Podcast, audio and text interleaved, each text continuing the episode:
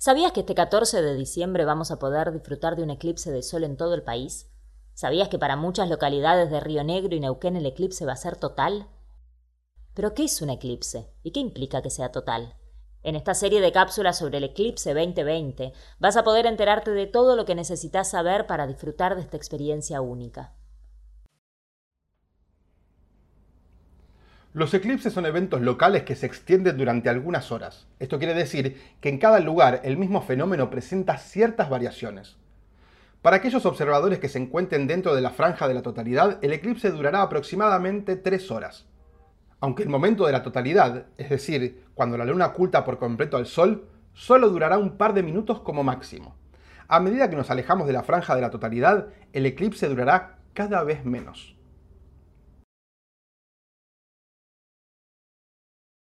Eclipsar implica ocultar.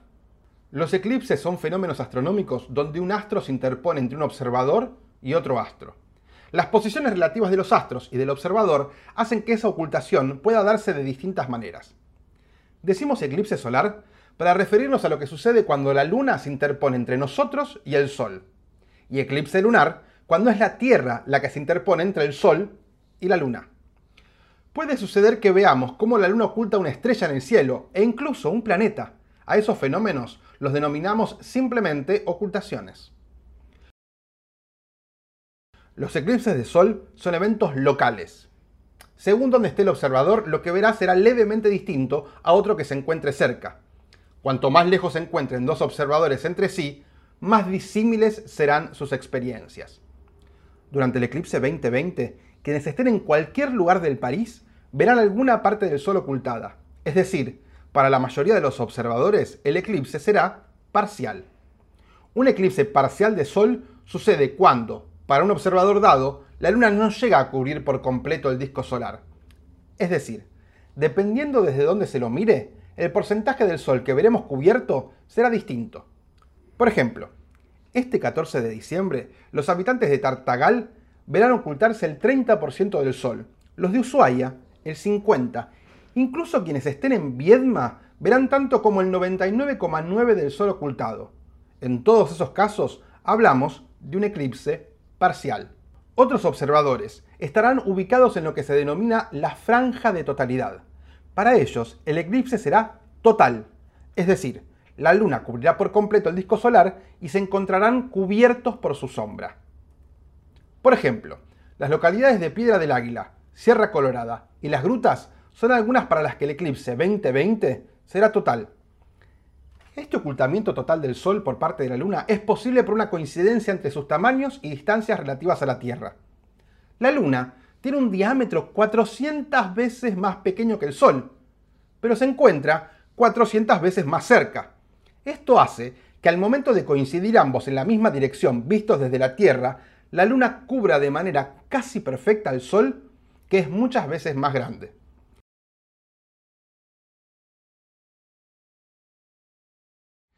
El sistema solar no se trata de un conjunto de objetos estáticos y regulares. Sus órbitas sufren leves modificaciones y no son círculos perfectos. Esto hace que durante algunos eclipses la Luna se encuentre algunos miles de kilómetros más lejos de la Tierra que otros.